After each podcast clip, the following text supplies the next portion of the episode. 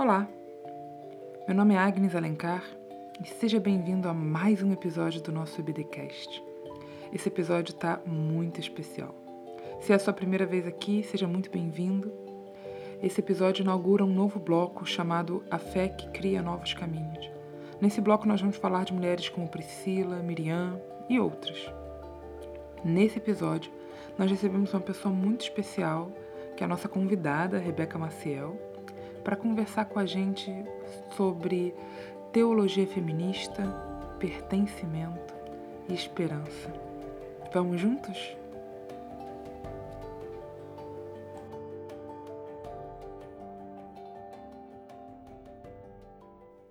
A nossa convidada de hoje é uma pessoa super especial que se chama Rebeca Maciel. E a Rebeca é psicóloga pela UFRJ, teóloga pela Unibennett, especialista em Ciências da Religião pela Faculdade de São Bento do Rio de Janeiro, mestre em Ciência da Religião pela UMESP e, no momento, também é doutoranda em Psicologia Social pela UERJ. Eu conheci a Rebeca através de um curso que eu fiz na Igreja Cristã Carioca, em Copacabana. Eu já comentei sobre esse curso, que foi organizado pela Priscila Ribeiro, que esteve aqui conosco no episódio sobre as mulheres invisíveis do Evangelho de Lucas. E se você não ouviu, vale muito a pena ouvir esse episódio. E mais recentemente, eu tive a oportunidade de participar de um mini curso organizado pelo Instituto de Janira sobre teologia e gênero. E a partir dessa conversa, porque é ela que ministrou esse mini curso, né? Nós convidamos a Rebeca para participar com a gente desse episódio que inaugura o nosso novo bloco, que se chama A Fé que Cria Novos Caminhos. E a nossa ideia aqui é discutir um pouquinho sobre como a teologia feminista pode ser um caminho de esperança dentro da nossa leitura do texto bíblico. Então, Rebeca, seja muito bem-vinda. Conta um pouquinho para nós da sua trajetória, de quem você é e de toda a vida que acontece na entrelinha dessa formação acadêmica maravilhosa que eu já citei aqui toda. Então, seja muito bem-vinda, fica à vontade. Obrigada, vocês são um amor e eu estou muito feliz de estar aqui com todas as meninas e é, parece até quando fala do currículo, parece que é muita coisa, mas a gente vê que a beleza de quando a gente está construindo a teologia feminista, ela vai para além do espaço acadêmico, né? É o que a gente constrói em nossas comunidades, nos grupos de mulheres, nas escolas bíblicas e o espaço aqui do podcast que vocês estão fazendo é um espaço muito bonito de se pensar a teologia feminista. Então, enfim, como a Agnes já falou, né? Meu nome é Rebeca, eu faço parte da Igreja Cristã Carioca, sou teóloga, sou psicóloga, é, atendo, sou psicóloga clínica e eu tenho um trabalho dentro da minha igreja com estudos bíblicos, tenho acompanhamento pastoral de mulheres também.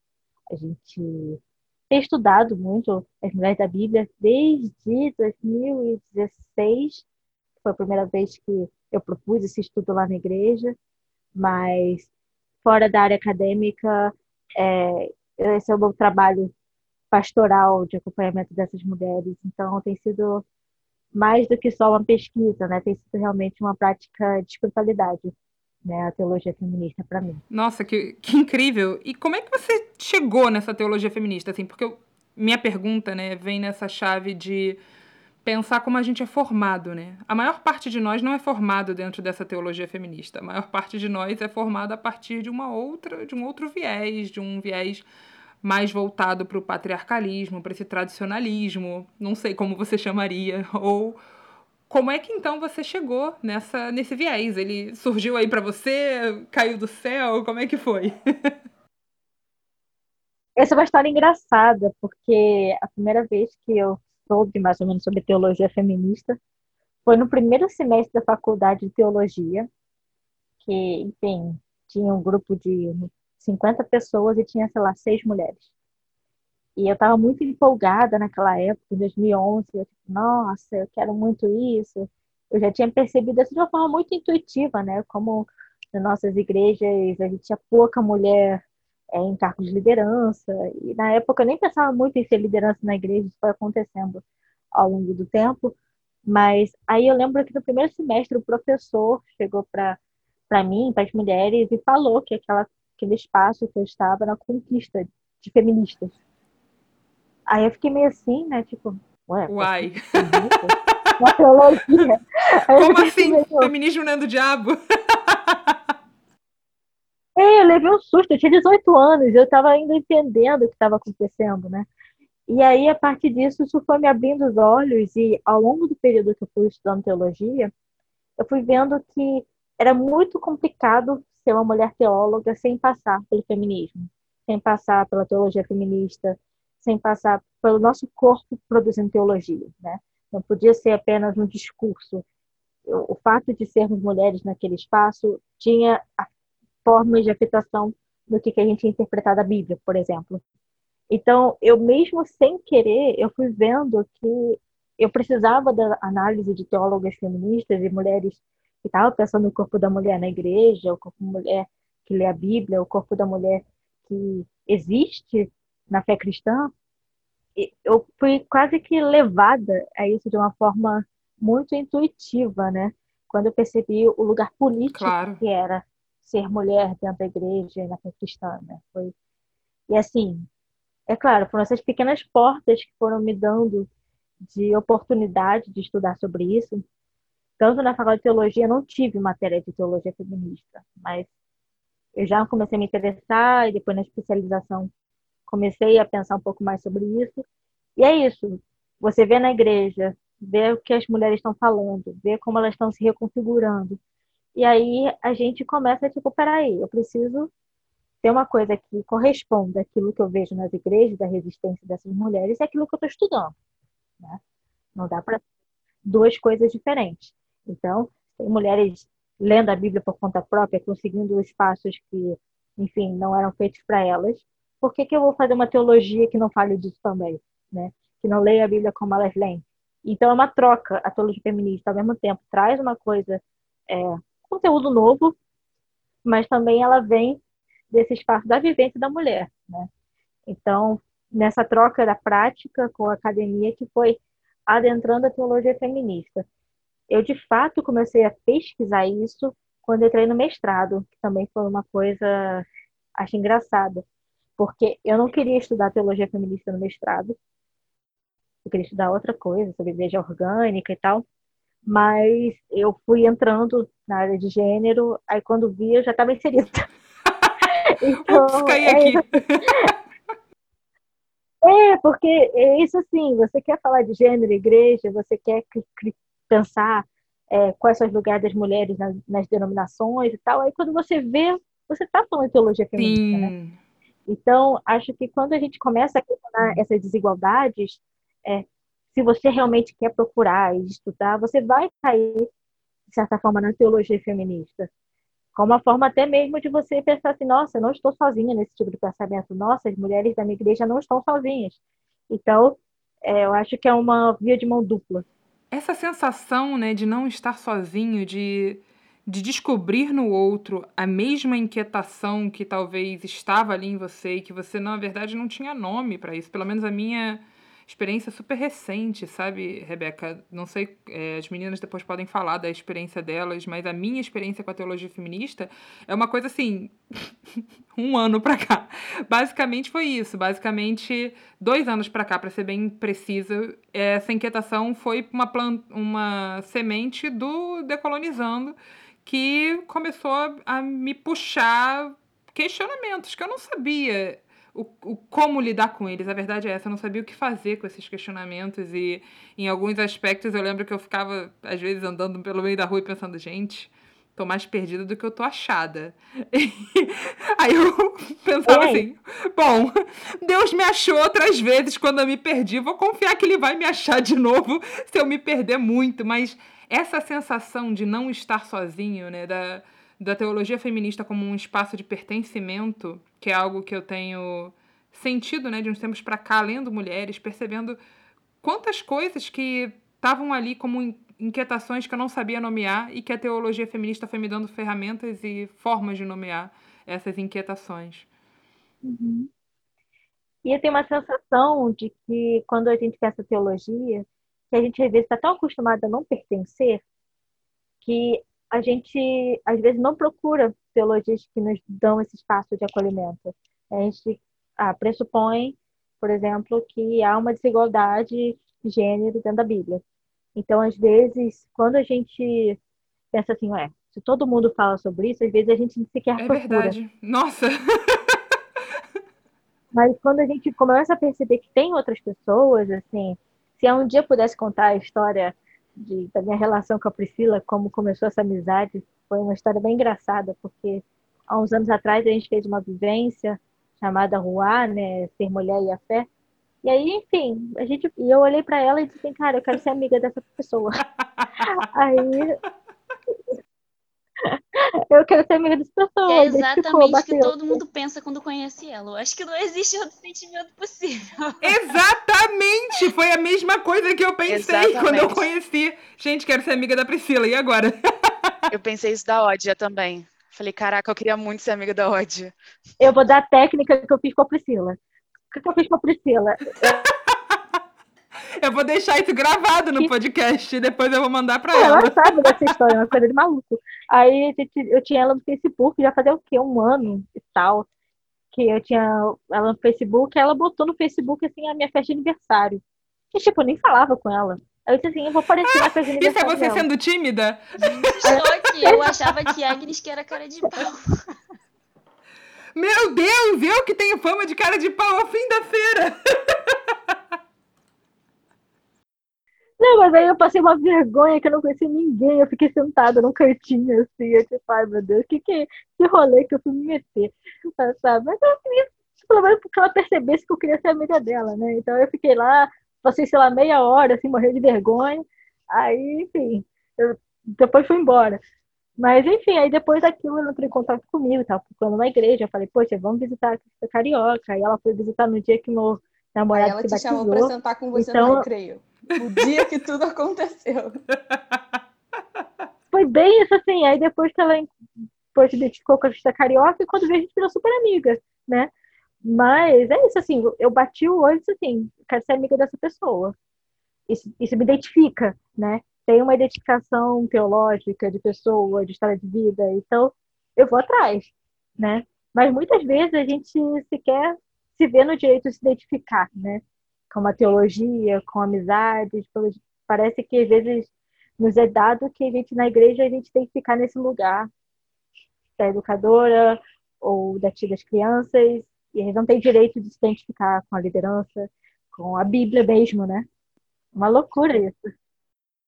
É interessante você falar isso, assim, porque eu fui entender esse termo, né, teologia feminista, no processo de pensar o meu pré-projeto da monografia, que inicialmente ia ter um recorte de gênero, e aí eu comecei a ver hermenêutica feminista, não sei o que feminista, e eu fui puxando na, nessas plataformas né, de artigo, vários artigos, várias pessoas produzindo há muito tempo a história da Assembleia de Deus, aí que eu fui entender, eu falei, cara, como assim? E eu nunca soube disso, e aí a minha orientadora foi puxando, eu fui, agora eu fui meio que para um outro foco, não, não de gênero especificamente, mas de raça. Só que assim, eu fui puxando cada coisa e eu falei, nossa, eu ia, se eu não me interessasse por esse tema para monografia, talvez eu nunca soubesse dessas pessoas, eu nunca soubesse dessas produções. Exatamente. Às vezes é, é um pouco isso que eu sinto também, né? Que a gente às vezes é empurrado. É, tipo, você estava estudando gênero, aí do nada, tipo, caraca, tem mais do que isso.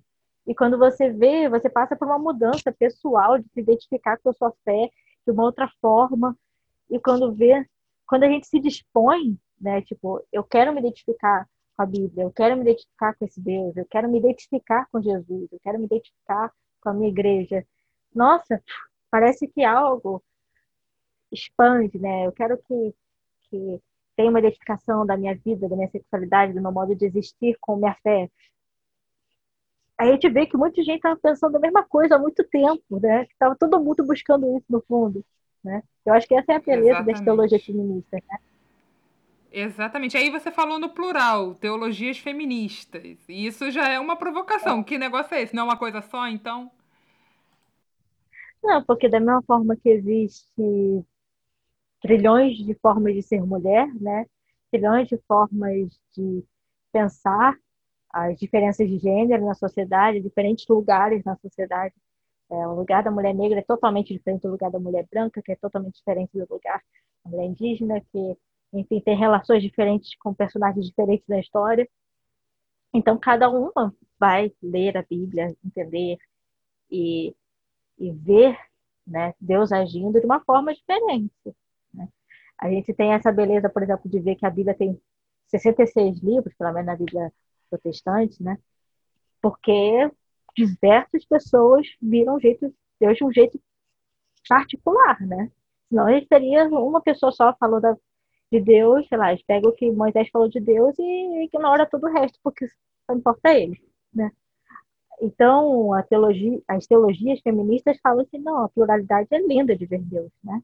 Então, mulheres diferentes têm todo o direito de ser diferente e é crucial que a gente enxergue as diferenças, né?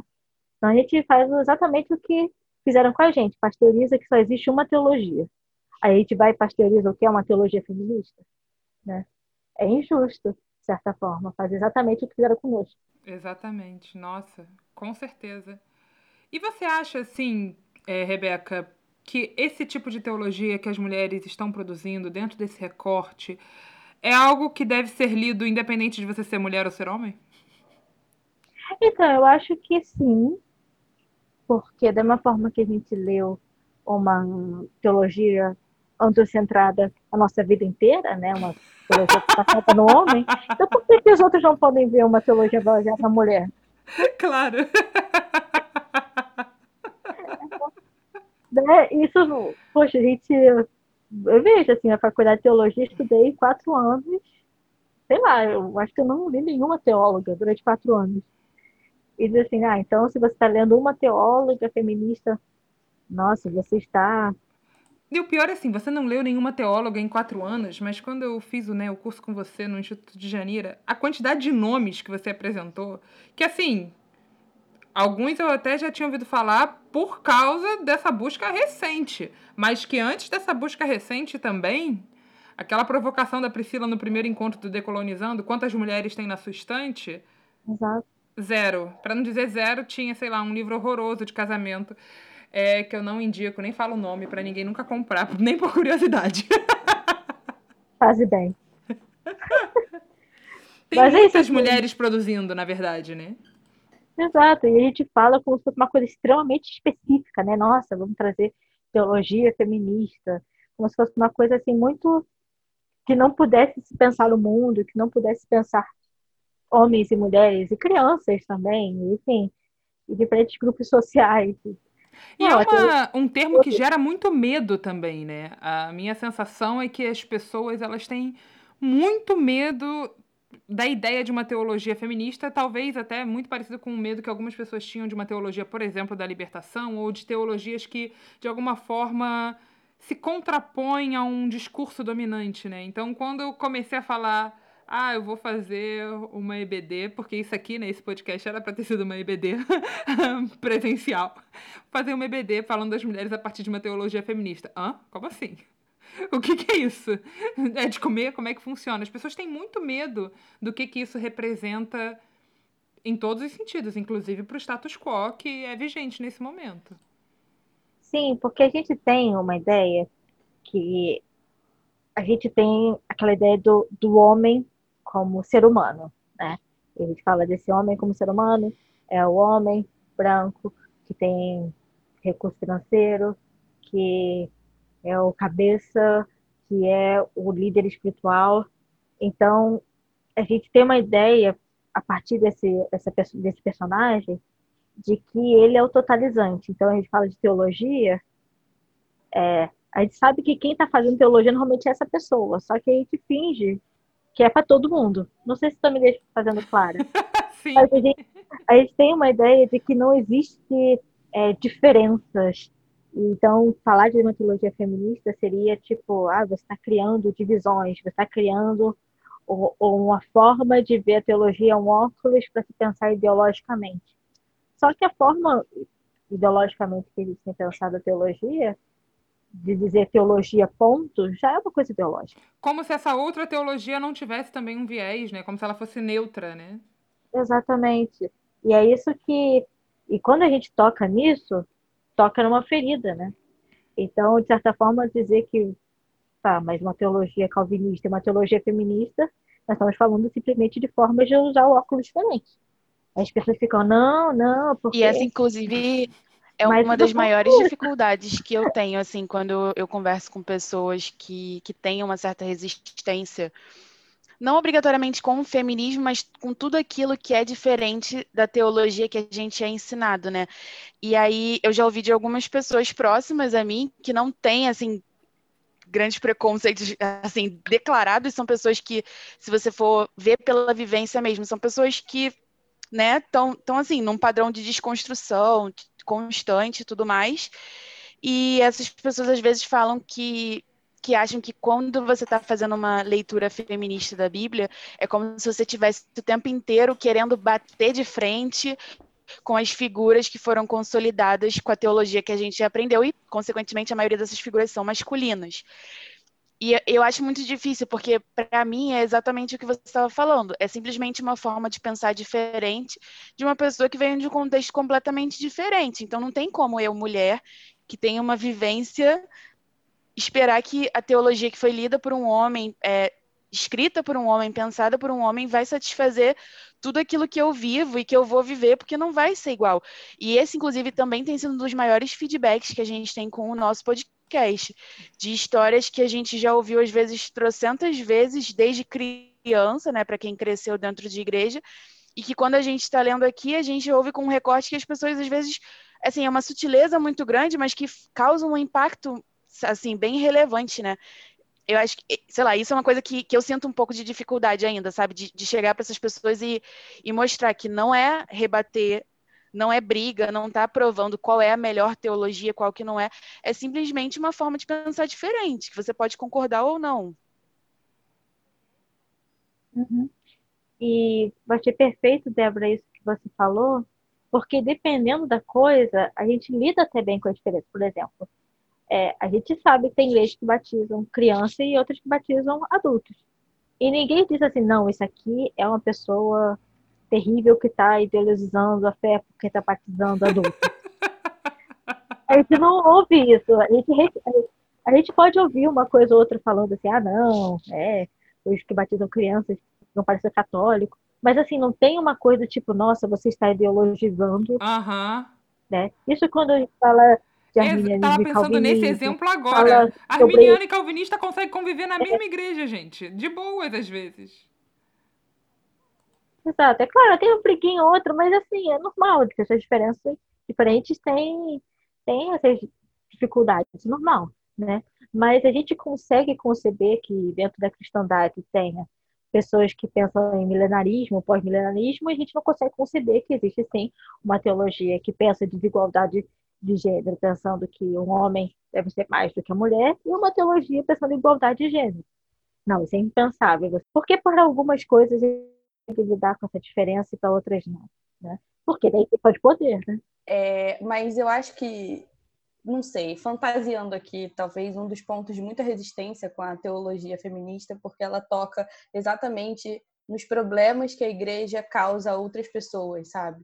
Quando você fala de teologia feminista, de teologia negra, é, você fala de falhas que a igreja insiste historicamente em não falar sobre. Então, quando você opta é, uma Bíblia é, representada é, graficamente por personagens brancos e só os homens, você escolhe uma narrativa daquilo ali e você escolhe não falar sobre outras coisas. Então, se a igreja não se posiciona é, pelos dados do mapa da violência desse ano, por exemplo, que o feminicídio aumentou e que a morte das mulheres negras aumentou e o, a morte de pessoas brancas diminuiu, isso é um problema. Então, você não adianta você pegar o Martin Luther King, dizer que ele disse isso e pronto, está resolvido. Então, eu acho que a teologia feminista ela vem para trazer esse incômodo. E ela vem para mostrar que a igreja não está fazendo aquilo que a Bíblia se propõe, que é um projeto de reino inclusivo, que traz outra, outra perspectiva para as pessoas e que qualquer pessoa pode fazer parte dessa mesa do evangelho, né? Perfeita, né, Tris? É isso, assim. E quando toca nessas feridas, é engraçado que a gente fala de uma fé que ela é para a gente se con- confrontado, para a gente ser quebrantado, para a gente ser dado e, cre- e crescer, mas na hora que toca nas coisas que a gente tem que ser quebrantado para crescer, dá um medo, né? Porque tem questões estruturais muito fortes, né? é um pecado estrutural mesmo, né? Não é só uma coisa individual, é como a gente se enxerga na sociedade. Né? Sim. Né? E tem algumas figuras, né, nossas figuras, que a gente tem muita dificuldade de entrar em contato com as desconstruções que são necessárias de serem feitas, né? Algumas figuras masculinas bíblicas que a gente tem muita nossa, a gente tem muito apreço, muito apego, né? E aí, quando você desconstrói essa figura, é quase como se você estivesse desconstruindo a Bíblia inteira. É, é muito engraçado. Eu lembro que eu tive uma conversa com a minha mãe num determinado momento. Eu falei: Olha, mãe. Falei com ela com um jeitinho, né? Quem ouviu o episódio de Batseba sabe que eu não falei com tanto jeitinho assim no episódio de Batseba. Na Bíblia não, dá indício de que tem ali um consenso, consenso ali, não, né, mãe? Batseba não estava numa posição que ela pudesse negar nada, né? Quem ouviu o episódio de Batseba, isso é um spoiler, mas se não ouviu, ouve lá. É, e aí ela ficou muito chocada de eu ter dito isso para ela, né? Porque Davi é um personagem quase intocável da Bíblia. Como é que você desconstrói essa figura, né? Como é que você desconstrói a figura de Abraão, que é um eu acho que uma parte disso, né, da, do que significa essa teologia feminista é justamente a desconstrução de alguns desses personagens que são tão queridos para a religião cristã, são tão queridos para o nosso cristianismo, que as pessoas têm a sensação de que se você tirar ele desse quebra-cabeça, você está tirando o cristianismo inteiro, você está desmontando o cristianismo inteiro. Então, você criticar Paulo é como se você estivesse desmontando o cristianismo inteiro. Então, eu acho que uma parte dessa resistência com a teologia feminista tem a ver com isso, que é também uma parte da resistência das pessoas com a teologia negra. Como assim? Como é que você lida com com uma cristandade toda moldada a partir de ideais de supremacia branca e machistas, desconstruindo isso, você parece que vai desfazer o castelo inteiro de areia. Então, mas aí eu também tenho um problema com isso, porque até nisso eu acho que as pessoas são seletivas. Por exemplo, se você for pensar em Raab, pô, é uma personagem que tem uma história incrível, assim, era uma pessoa que começou, né, com uma vida com muitas dificuldades, que se prostituía. Então, assim, você tem vários estigmas naquele texto, sociais, de gênero e etc. E aí, teoricamente, para a história que a gente é ensinado dentro dessa teologia, ela é uma pessoa que tem uma redenção incrível. E a gente poucas vezes ouve falar dessa figura como sendo um exemplo de nobreza, como sendo um exemplo de coragem, como sendo um exemplo de força, ao passo que a gente ouve histórias absurdas de alguns homens dentro da Bíblia que cometeram atrocidades assim, que não, não tem nem como você comparar e a gente tem esse pudor todo de chegar e apontar o erro dele, sabe? Isso que, que eu acho que, assim, por mais que a gente tente às vezes dizer que, que é uma cegueira que as pessoas têm e que realmente existe, que é uma zona de conforto e que realmente também existe, para além de tudo isso, a gente não pode fechar o olho e ver que mesmo quando a gente não quer, a gente está sendo machista sim com a nossa teologia. Não tem como dizer que não. Assim, a gente tem N histórias de mulheres incríveis ou até mesmo de mulheres que tiveram as atitudes condenáveis. E a gente sempre olha com um viés mais pejorativo, mais julgador, ou como se fosse aquilo muito mais errado do que realmente é, sabe? A começar de pensar que, por exemplo, Raabe, é, por toda a Bíblia, até no livro de Tiago, ela é lembrada, Raabe, a prostituta. Em compensação, você não vê Davi, Abraão, o adúltero. né? Que nem outras pessoas da Bíblia. Então a gente, assim, desde criancinha, eu, eu lembro bem, quando a gente é criança, a gente ouve a história de Davi Golias, a gente, caraca, Davi é o cara, né? Tipo, poxa, é Davi. Aí a gente vai crescendo, tipo, ouve um pouco mais, nossa, filho dele Salomão, teve um, criou tempo e tal. Aí depois a gente cresce mais um pouquinho, tipo, ah, tem a história de Batseba, né? É, ele não era tão bom assim. Aí cresce mais um pouco e ele foi bem cruel com a filha dele, né, a Tamar. É, né? Ah, e ele brigou sério com o Absalão. É. A gente, né, mas é, é tão engessado, assim, desde muito pequeno aquela ideia heróica de Davi, né, que quando a gente já chega assim no, na fase adulta a gente começa a ver as coisas mais complexas, é tipo, ué, mas tá batendo, tá batendo com algo que a gente já tem uma criança muito bem estruturada, muito bem sedimentada, né?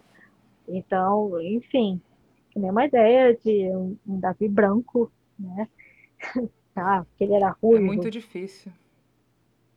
Mas existe uma ideia, assim, que nos é dada desde pequenininha, né? Essa ideia da todo mundo da Bíblia, enfim, a gente vê nas histórias bíblicas que é tudo no deserto, mas aí na hora da representação todo mundo é loiro de olho azul, né? Pessoas que moram no deserto normalmente não têm tipo de características, né? É, tantas outras características, isso é uma luta mesmo, é uma luta espiritual, uma carne que nos quer manter nesse lugar de poder, porque me interessa, porque eu sou uma mulher branca, me identificar com personagens brancos da Bíblia, quanto o espírito que diz assim, não, é para todos, a gente tem que sair desse lugar, a gente tem que desse pedestal. Então, é um lugar de acompanhamento pastoral, um a um, para ver essa luta que acontece dentro da gente, um acompanhamento teológico, de estudos, porque realmente é confrontador. Né? E a gente tem uma ideia de feminismo que é tão assustador que parece que, que não é algo que deveria entrar na gente, só que algumas coisas têm que nos assustar mesmo. A gente tem que ser confrontado mesmo.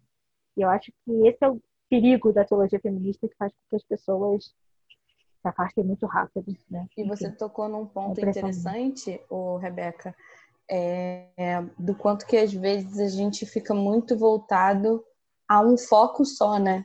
E é sempre importante essa, essa pontuação que você fez mesmo, da gente abarcar todas as, todo mundo, né? Porque senão a gente fica muito nesse com um óculos só, porque a teologia feminista é ótima, mas se eu também só olhar no viés da teologia feminista, até o zoom que eu estou dando a partir da teologia feminista é importante, porque tem várias formas de, de se perceber. E se a gente não aborda todas essas pautas nessa mesma discussão, acaba que também esvazia, né? E, e eu acho que isso é também algo que afasta a galera mais conservadora, porque é inadmissível você dar lugar a essas pessoas, a essas outras pessoas, porque está sempre reservado esse lugar de margem.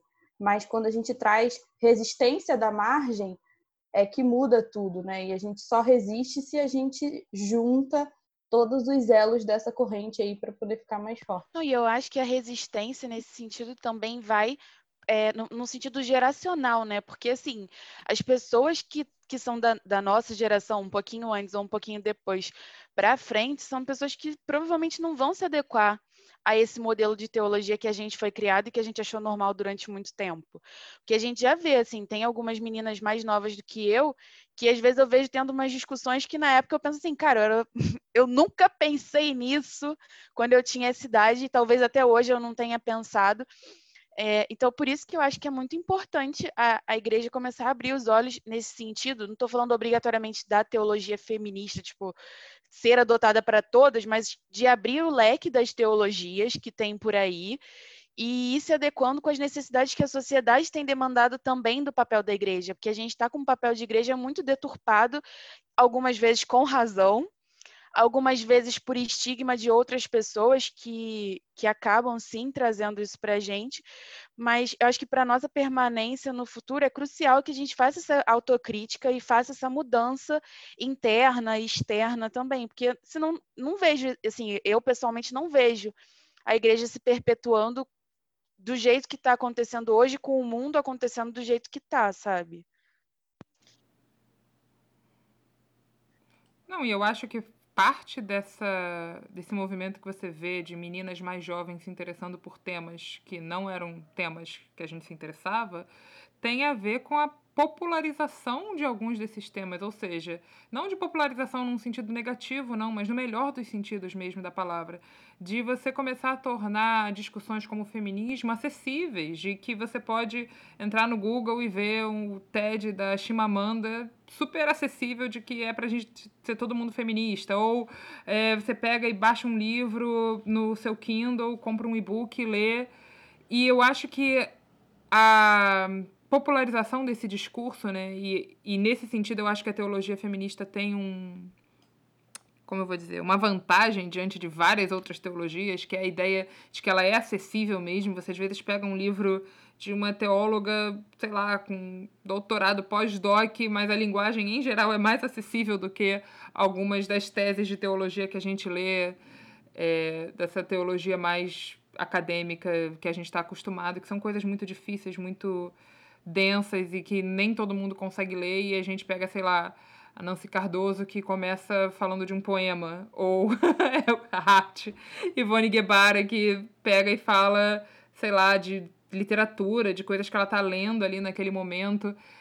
E nesse sentido, eu acho que é uma das grandes forças da teologia feminista, é pegar esse discurso e tirar ele dessa, desse monopólio da academia, desse monopólio dos letrados, né, e transformar ele em algo que é acessível, inclusive, para públicos menos letrados ou iletrados até.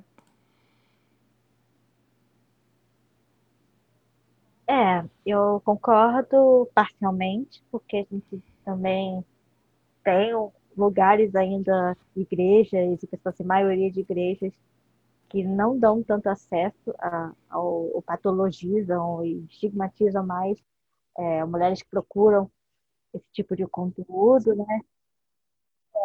Mas que seja mais acessível, assim, a gente está tá debatendo com gigantes, assim, gente que tem faculdade, gente que tem, enfim, gente no poder. Então, é complexo. Assim, ao mesmo tempo, eu acho, sim, que, por exemplo, se Rubem Alves é tão famoso, assim, fazendo leituras com leituras teológicas com literatura, porque Ivone Guevara Exatamente, é, né? Isso é o próprio patriarcado, né? Como, como é que Ivone Guevara é tão menos conhecida do que o Rubem Alves, eles produzem mais ou menos o mesmo tempo, da, são mais ou menos da mesma época, produziram mais ou menos a mesma quantidade de livros, né? Talvez ela tenha inclusive produzido mais. Tem uma formação parecida.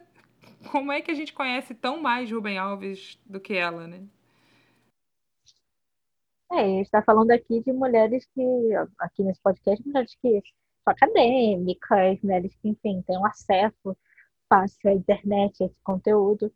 Mas, infelizmente, é uma luta, assim, muito grande da gente trazer, e não só trazer para as pessoas, mas no sentido de construir com, né?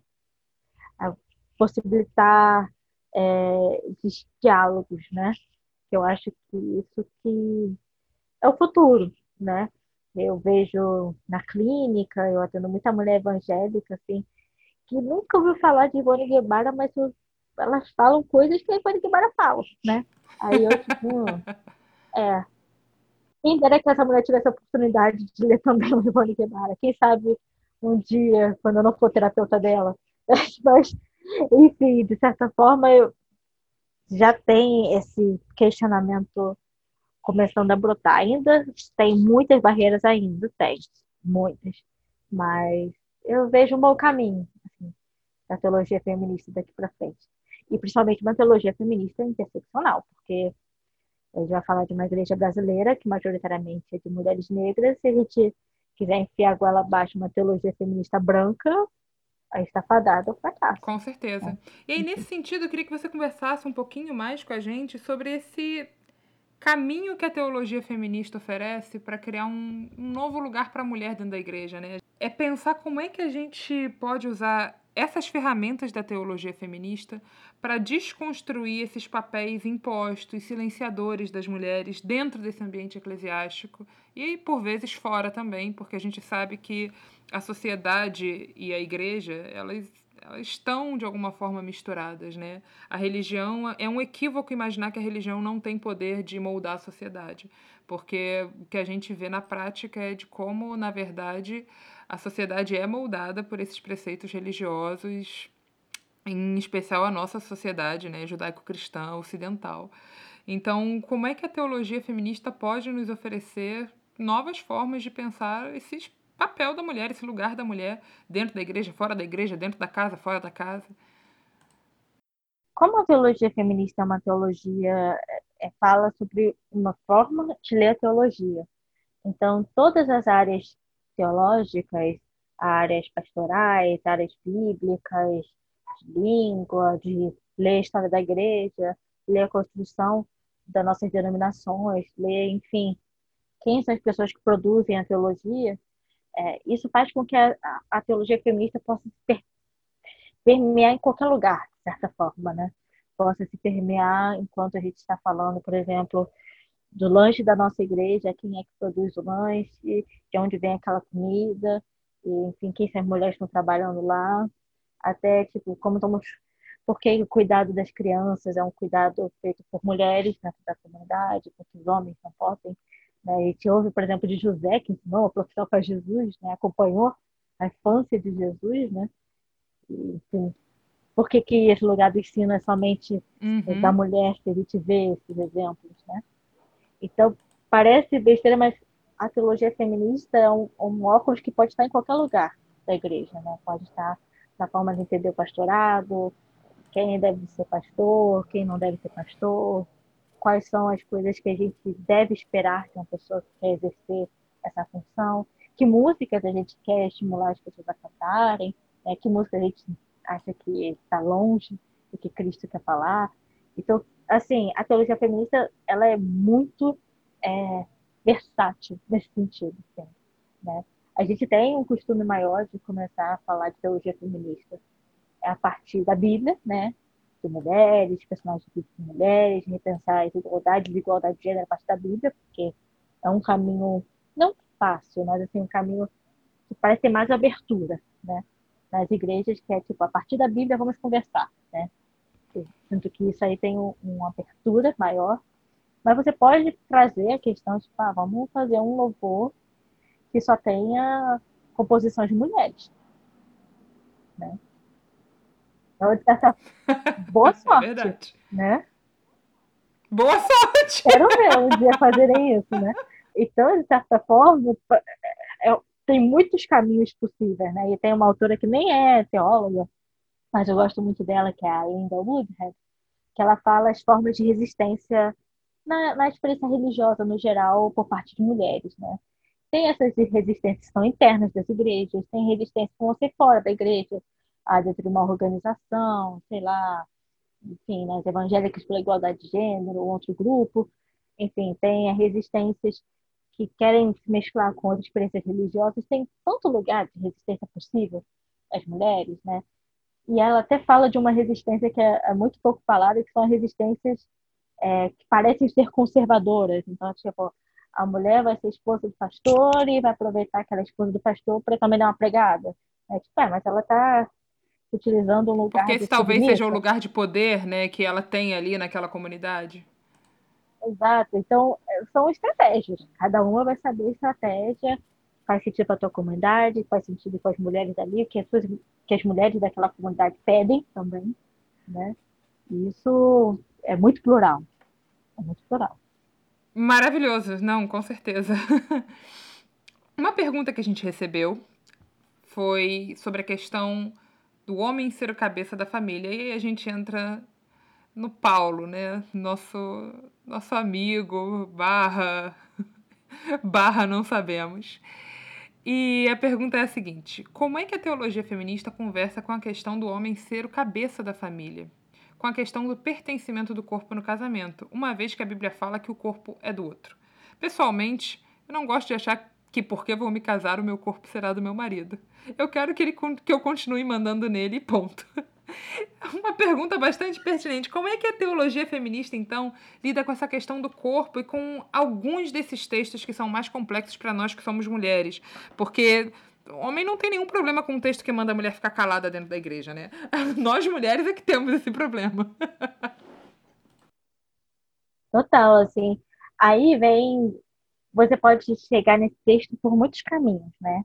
Primeiramente, eu acho que o caminho que é mais evidente é sempre confrontar todo mundo da Bíblia contra Jesus, né? Jesus falaria isso. Isso é um problema para a igreja, né?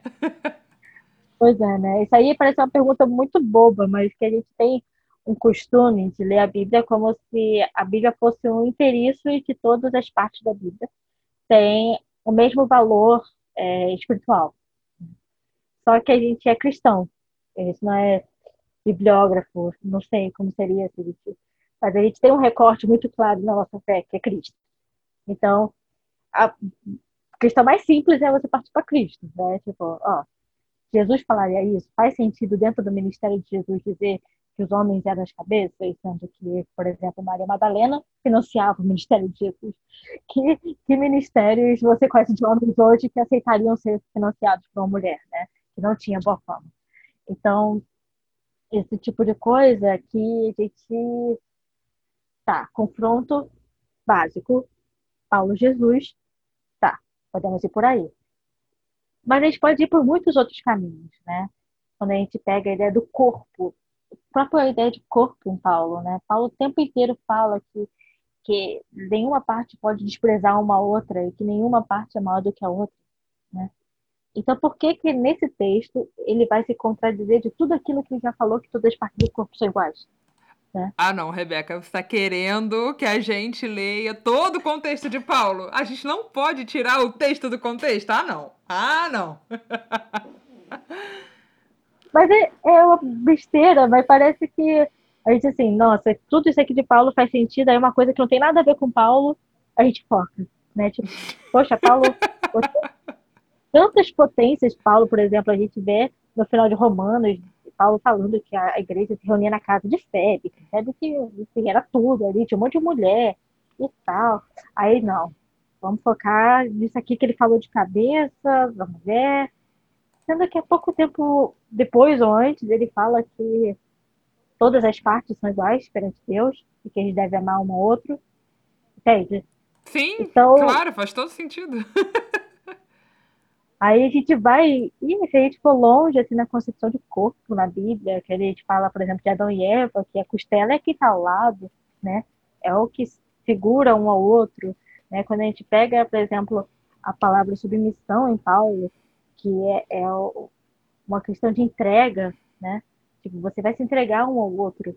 E isso é muito interessante, até eu fiz um estudo recentemente sobre isso, de que quando Paulo está falando, tipo, do, da mulher se submissa ao homem, o homem entregar-se como Cristo a igreja, ele está falando de palavras que são sinônimas, né?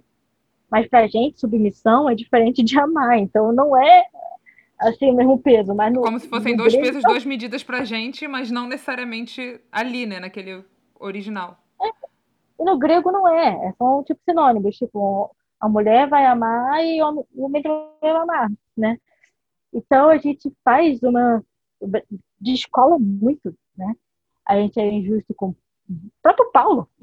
Não dizendo que Paulo, nossa, é a pessoa mais progressista da Bíblia. Não podemos chegar nesse ponto.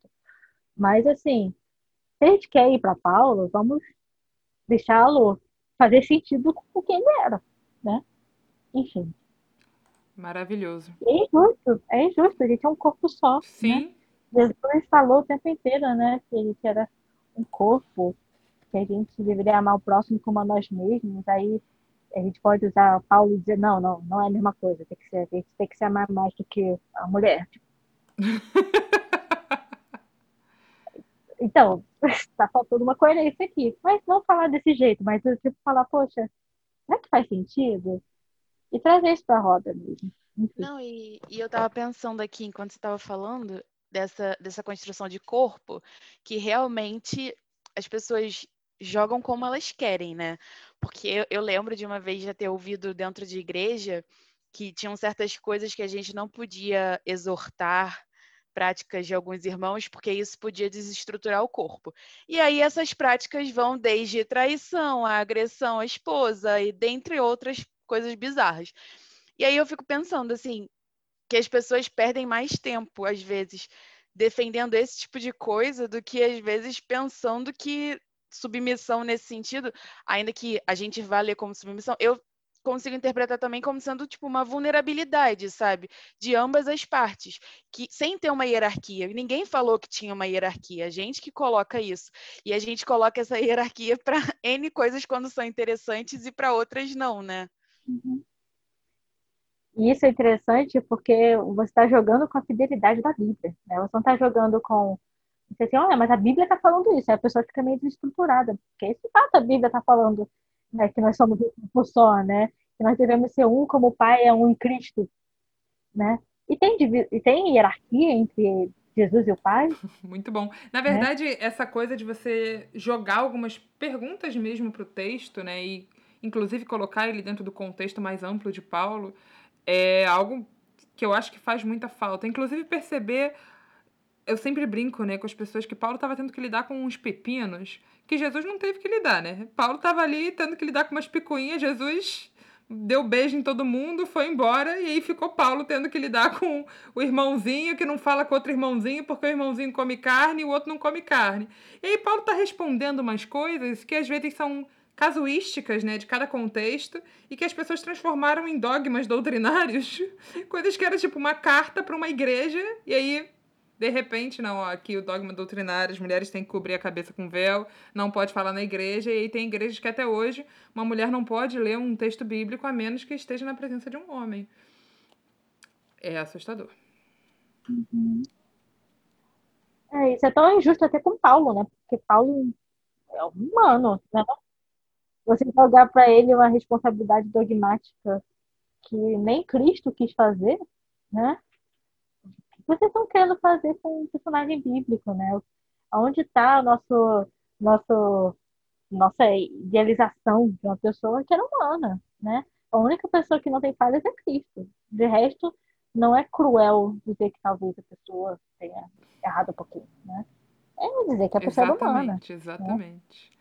Uma segunda pergunta que a gente recebeu, Rebeca, diz assim: Educação e ideologia de gênero têm sido um palco de disputa em vários níveis, com igrejas e setores religiosos assumindo uma posição conservadora e tradicionalista de uma forma cada vez mais rígida. Nas igrejas evangélicas, as mulheres são maioria, mas ao invés de assumirem posições de liderança, acabam se limitando à educação cristã e muitas vezes apenas à infantil, com a função de propagar o tradicionalismo doutrinário vigente e não de questioná-lo. Na sua perspectiva, Quais as formas de trazer o debate e o ponto de vista de teologias feministas dentro da educação cristã, onde muitas vezes são as próprias mulheres educadoras que reproduzem, nem sempre por opção, as teologias patriarcalistas?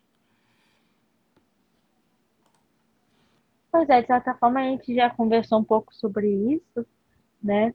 Mas entender por que, que aquela mulher está falando o que, que ela está falando de onde ela tirou esse conteúdo, o que, que aquele conteúdo significa para ela.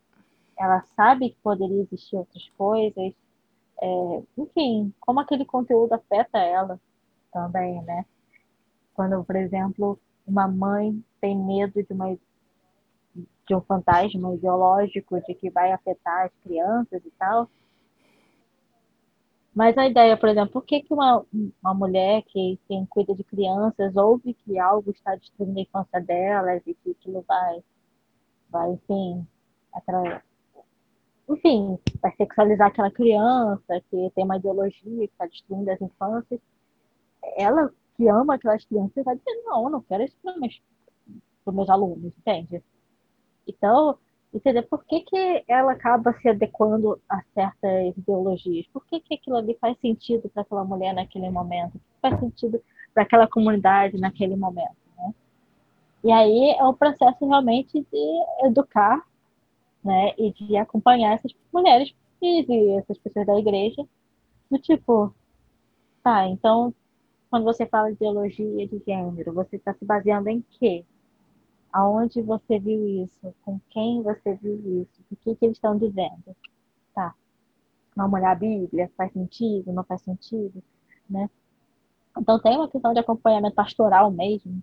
Infelizmente, muitos pastores homens não interessam acompanhar, porque ou acreditam no mesmo, ou sabem até que é uma mentira, mas porque vai manter o poder deles ali, não tentam desmentir, né? Então, é, acho que sempre quando a gente vê algo se reproduzindo, a gente deve se perguntar por que, que aquilo se reproduz tanto? Por que, que aquilo ali responde tanto? Né? Talvez o que a gente pense não responda tanto para elas, ou elas não sabem, tem outras respostas. Sim. Né? E até a própria educação então, cristã é algo que precisa ser revisto, né? Eu tenho pensado muito sobre isso, de como a gente precisa rever a maneira como a gente, entre aspas, cristianiza as nossas crianças. Total, né? Total. Assim. Eu fico analisando que se a gente parte da premissa, né, que tudo isso vem dentro de uma lógica de um pecado que é estrutural e todos esses problemas são ori oriundos de uma estrutura, essas mulheres que reproduzem esse comportamento são também produtos dessa estrutura. Então, elas internalizam o que é dominante, do tipo, bom, se, se eu não vou sofrer uma opressão, ou então se é mais fácil para eu viver nesse sistema me adequando a ele, então é isso que eu vou fazer, sabe? Eu vou incorporar essa ideia porque é mais fácil viver assim. Né? Então vamos embora. Então e até pensar quais são as diferenças de masculino que essas mulheres têm. Qual é a relação com o pai? Qual é a relação com o avô? Então, quando a gente vai para uma perspectiva de ancestralidade, principalmente em termos de religião, às vezes o peso para essa mulher questionar isso ou então não bancar essa ideia, cara, é muito grande, né? Quais são as consequências para ela? Será que ela tem estrutura psicológica para bancar isso? Às vezes não tem. E aí cabe a nós também, né, que, que estamos nesse processo de construção, criar essa estrutura de acompanhar essas mulheres nesse processo de transformação. Olha, querida, não vai ser fácil, porque questionar tem dessas, é sofrido você desconstruir, né? E às vezes você vai perder pessoas nessa caminhada, porque elas não concordam com o que você pensa. Mas é, acho que faz parte, né?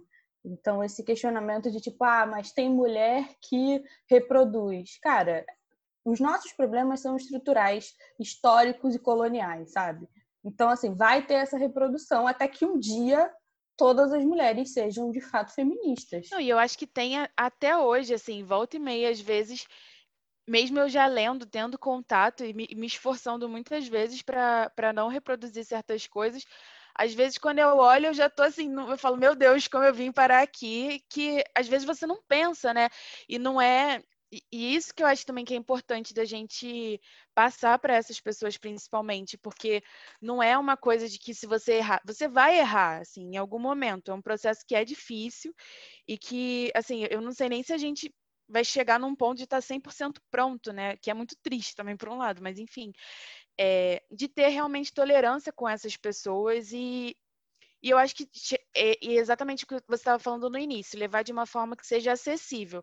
Porque às vezes você chegar para uma mulher e mostrar para ela que toda a realidade que ela vive dentro de casa está errado, e você não dá uma, vi, uma oportunidade ou uma zona de conforto para ela pensar numa outra realidade, também qual é, onde é que está o seu feminismo nisso? Onde é que está a sua empatia?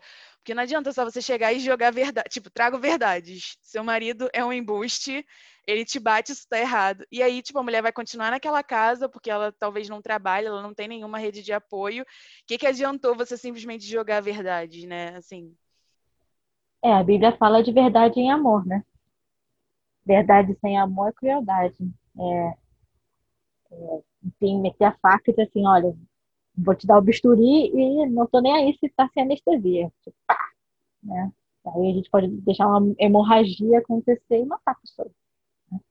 Então, de certa forma, é, esse processo da gente encontrar e olhar e dizer, gente, eu falo para muita gente, se a Rebeca de 10 anos atrás me visse, ela ia achar que eu sou uma herege vagabunda, sei lá, sabe? Ia dizer tanta coisa de mim.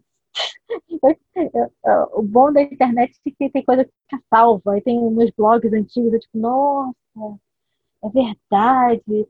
Então, assim, e, e a gente se coloca num lugar de tipo, nossa, como a gente é desconstruído, o pessoal tá errado né? E às vezes a pessoa tá, nossa, fazendo muito mais diferença do que a gente, né?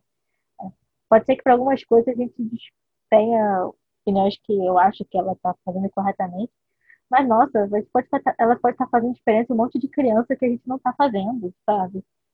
Então, de certa forma, é um pouco também sair desse pedestal do nós vamos conscientizar a população do, do evangelho correto, se a gente não quer isso para os outros, por que, que a vai fazer isso com a gente? Né? Não, não queria quando acontecesse com a gente, né? Quando ficava tentando evangelizar, herege, por que, que a vai fazer isso? Né? Então é um processo difícil, porque é isso. A gente quer estar nesse lugar do, ah, eu sei a teologia, eu sei que isso aqui vai te libertar, nem que eu te dê uma facada, mas isso vai te libertar, né? E Jesus, nem Jesus fez isso, né? Então, o que, que a gente está querendo de fato, né? A gente quer a liberdade, a vida em abundância para essas mulheres, acho que está certo. Nossa, com certeza. E essa paciência, eu acho, com o processo do outro. Que é a mesma paciência que em algum momento alguém teve com a gente, né? Alguém teve com o nosso processo, alguém teve em nos pegar pela mão e mostrar alguma coisa que a gente não, não tinha pensado ainda, né? Rebeca, você quer deixar alguma indicação de leitura pra gente? eu, eu, normalmente pergunto, né, quando as pessoas vêm nos visitar, o que, que elas indicam para as pessoas lerem, para para quem está começando, para quem já está mais avançado, o que você quiser indicar, pode ficar super à vontade. Certo. Tem um livro mais ou menos que foi publicado há um tempo atrás, chamado Rasgando o Verbo, que eu gosto sempre de indicar porque tem texto da Maria Clara, da Ivone, da Marcela Reis, é um livro assim bem completinho, ele é pequenininho, da fonte editorial que sumiu, faliu. Mas assim, é fácil de você achar o livro e tem muito conteúdo bacana. Né? Eu indico muito o conteúdo do Redomas. Eles moram no nosso coração, essas meninas do Redomas aqui. Nossa inspiração. Então, amor, assim, muito dos estudos e muitos passos que eu dei na igreja por causa desse tema de teologia feminista foi graças aos estudos redomas, então eu admiro muito, assim. E, enfim, procure, converse com outras mulheres, procure organizações. Eu acho que cada. Aí também vem muito da, da pessoa que vai ouvir, né? De que território ela tá, que tipo de comunidade tem ao redor, que tipo de livros, enfim, ela tem mais acesso, né?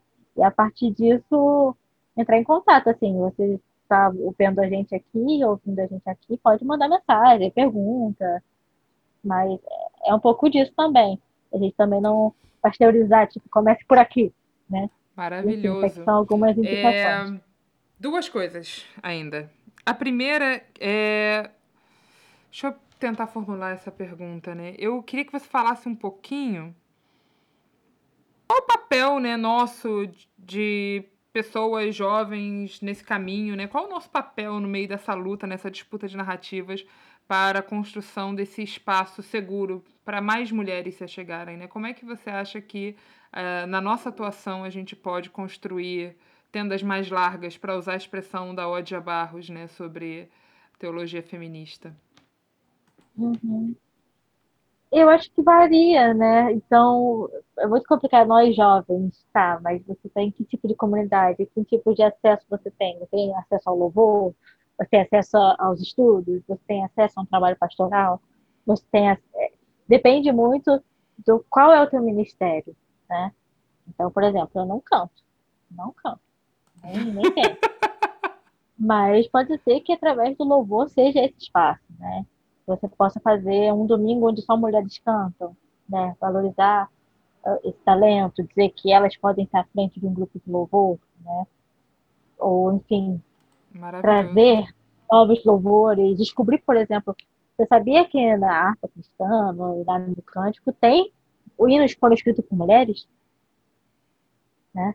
Mas como tem aquela coisa bem ABNT, que tem H, T, Collins, então a gente não sabe que é uma mulher, mas tem louvores conhecidos por mulheres, né? Então, esse é o caminho, por exemplo, a pessoa que trabalha com crianças, né?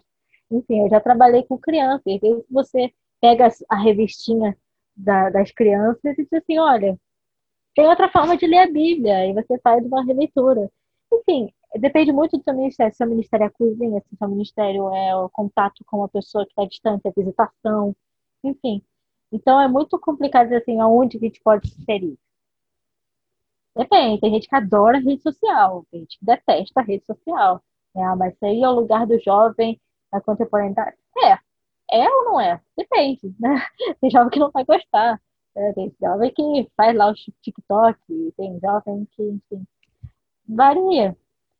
Eu acho que é nossa disposição, né? A disposição de construir algo. Eu vejo no meu grupo de mulheres que eu estou acompanhando.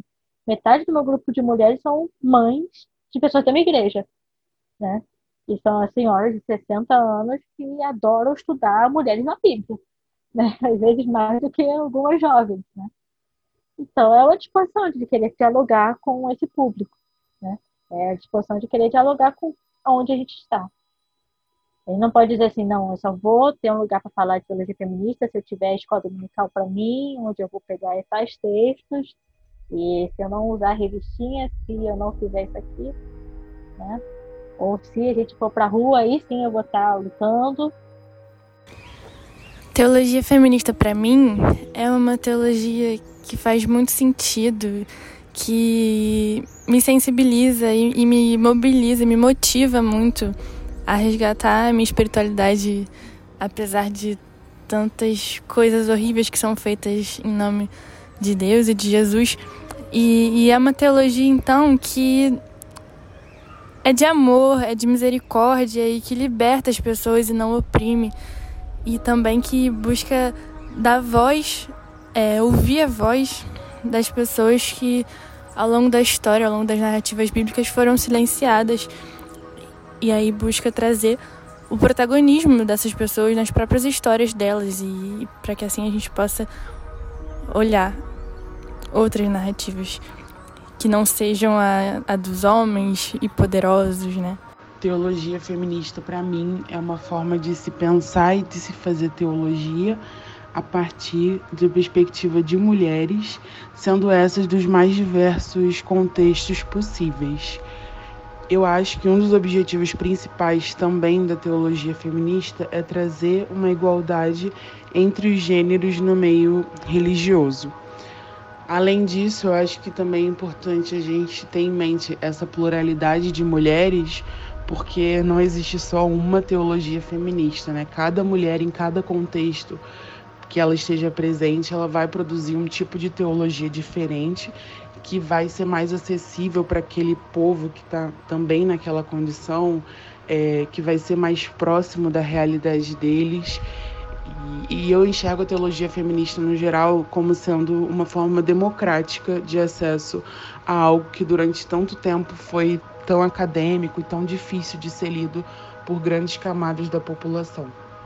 Penso que a teologia feminista tem o papel de revelar o viés da cultura machista também no contexto da espiritualidade. Mostra como foi negado às mulheres um ensino sobre um Deus de graça e amor, sendo revelado um Deus de cobranças e regras unilaterais. Aprendemos que Deus ama todos, mas a sua graça e seu perdão privilegiam os homens. Isso não é verdade, de maneira alguma, e a própria Bíblia revela isso, mas não nos foi mostrado. Bom, eu acho que é um movimento muito heterogêneo para colocar em uma única caixa de definição, mas na medida em que ele e qualquer outro movimento questiona bases bíblicas estabelecidas né, por convenção, por serem duvidosas ou questionáveis, ou não é exatamente isso que o texto leva a crer, ele faz uma nobre tarefa, né? A teologia feminista, para mim, é além da Bíblia sendo lida e interpretada por vozes femininas, é uma produção de produção de conhecimento bíblico é, a partir da perspectiva das mulheres, né? E a consumação do que a gente vai entender como lugar de fala e o quanto esse lugar é, vai diferenciar e vai apresentar diferentes perspectivas em relação às histórias que a gente está sempre acostumado a ver por uma certa ótica e por um certo olhar de, de um certo lugar de privilégio e de opressão. Então, ela vai dar voz a essas mulheres que são tão silenciadas na Bíblia e, consequentemente, dando voz a essas mulheres, vai dar voz a outras mulheres é, cristãs que estão lendo, que estão interpretando, que estão se vendo ali naqueles textos. Teologia feminista, para mim, é pertencimento. É saber que é possível uma proposta de reino possível para todos, todas e todas. E isso significa para mim identidade, encontro e novas possibilidades, né, de realmente repensar é, o reino como ele realmente foi proposto por Jesus nos evangelhos. Para mim, a teologia feminista foi um caminho de reencontro e recomeço. Recomeço da minha vivência de espiritualidade, reencontro com quem eu sou, quem Deus me criou para ser, quem era para ter sido desde o início e eu não sabia. Foi também um reconhecimento de mim mesma, do meu corpo, como também imagem e semelhança de Deus como também parte de um projeto e um processo que me inclui. Foi reencontrar minha voz, para dentro e para fora. E uma última coisinha, assim, só para a gente encerrar, se você pudesse resumir em até um minuto o que é teologia feminista para você, como é que você resumiria? Uhum. Teologia tem a ver com revelação de Deus para conosco, como a gente lê o mundo e a vida a partir dessa revelação de Deus. Né? Então, a teologia feminista é dizer que essa revelação de Deus perpassa por um corpo. O corpo de uma mulher, o corpo de uma mulher negra, mulher branca, enfim, diferentes corpos, e que diferentes corpos vão agir na sociedade, viver essa revelação de formas diferentes. Então, é, de uma forma geral, seria olhar para a sociedade, olhar para essa revelação, olhar para o reino de Deus a partir do corpo que você está, né? nesse momento aqui. Então, para mim, teologia feminista é isso.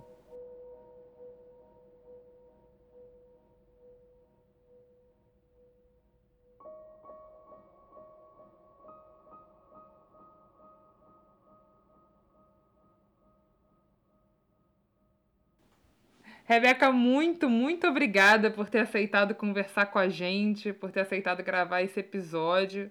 Ah, seu nome estava aqui, ó, guardado no coração um tempão, mas a gente, né, com vergonha de convidar, tal, não sei o quê. Contei para as meninas do episódio lá na sua aula, quando você falou: Ah, você é Agnes, meu Deus, onde enfia a cara. Eu, eu falei que eu ouço, eu ouço mesmo o podcast de vocês. Menina, quando você falou que tinha ouvido de Lia, eu pensei assim, bom, ouviu da Priscila, Amei. né? Que a Priscila participou.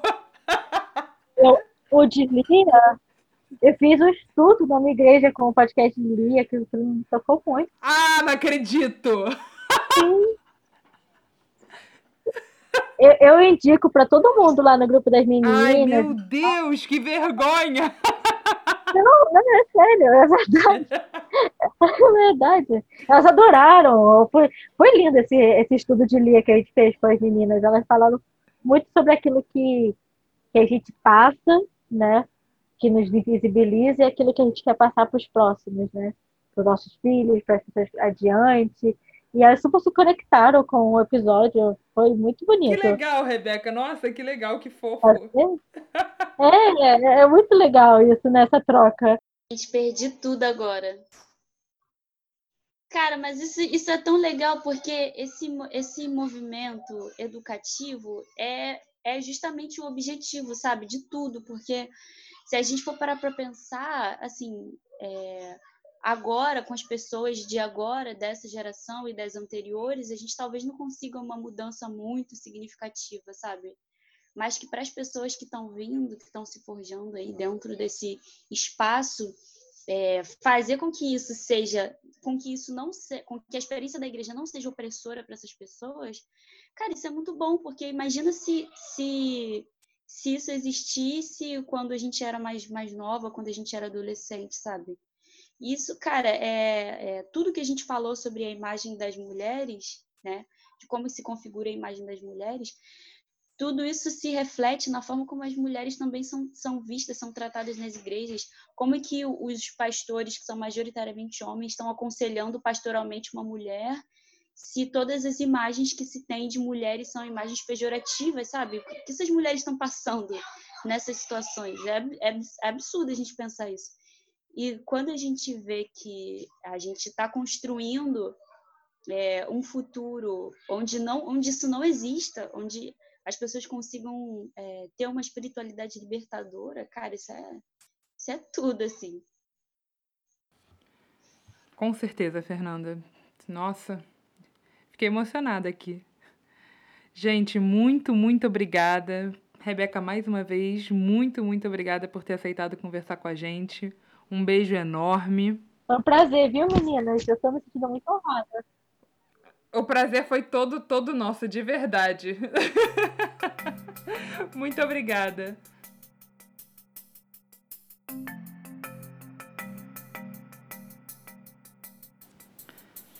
Bom, meu nome é Agnes Alencar. Eu, nesse episódio, conversei com Anete dos Santos, Fernanda Azevedo, Débora Iose e a nossa convidada especial, Rebeca Maciel. Nós somos parte da juventude da Igreja Batista Itacuruçá e esse podcast faz parte de um projeto mais amplo de exploração sobre o tema Eshet Ha'il, o valor das mulheres e as mulheres de valor no texto bíblico, se você perdeu algum dos nossos episódios, você pode ouvi-los através do nosso Spotify ou do Anchor. Se você gostou desse episódio, gostaria de conversar com a gente, nos envie uma mensagem, pode ser por qualquer uma das nossas plataformas. Nós estamos no Instagram como Juventude Itacuruca. É, eu sou Agnes Alencar22 no Instagram. Converse conosco, mande suas perguntas, suas colaborações. Para a gente é muito, muito importante contar com o que cada um de vocês está sentindo e pensando ao ouvir os nossos episódios. Bom, nos vemos em breve. Semana que vem temos um novo episódio sobre uma nova personagem. Vai ser incrível. Até logo, um beijão!